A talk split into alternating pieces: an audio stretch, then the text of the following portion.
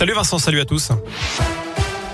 Et à la une de l'actu, cet accident d'un bus scolaire ce matin dans le forêt. Le véhicule s'est couché sur le bord de la route sur la commune de Margerie-Chantagré. À son bord, 20 élèves du collège Léonard de Vinci à Saint-Romain-le-Puy.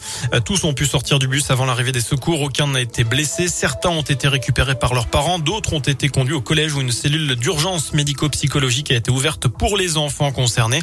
D'après la préfecture, le chauffeur aurait fait un malaise au volant. Il a été transporté en urgence relative au centre hospitalier de Montbrison. Dans l'un vers 6 heures ce matin, les secours sont intervenus pour porter secours à un homme victime d'un arrêt cardiaque à Saint-André-sur-Vieuxjon. C'est à côté de Bourg-en-Bresse. L'homme était âgé de 65 ans. Il travaillait sur un chantier pour une entreprise familiale quand il a été victime d'un malaise. Selon le progrès, la victime, justement, n'a pas pu être réanimée. Un couple de touristes belges secourus par les pompiers dans le Pays de Gex hier soir vers 18h30. Les secours ont été appelés sur la commune de Chevry à la recherche de ce couple, mais aussi de leurs deux enfants partis pour une randonnée en raquette. La mère de famille était blessée à un genou. En France, cette enquête préliminaire ouverte ce matin par le parquet national financier pour blanchiment aggravé de fraude fiscale. Cela concerne le cabinet de conseil américain McKinsey qui est accusé de ne pas avoir payé d'impôts en France depuis plusieurs années.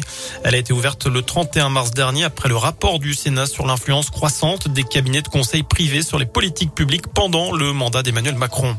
Le sprint final avant le premier tour de la présidentielle dimanche. Emmanuel Macron et Marine Le Pen vont notamment participer ce soir à l'émission du 20h de TF1 10 minutes pour convaincre.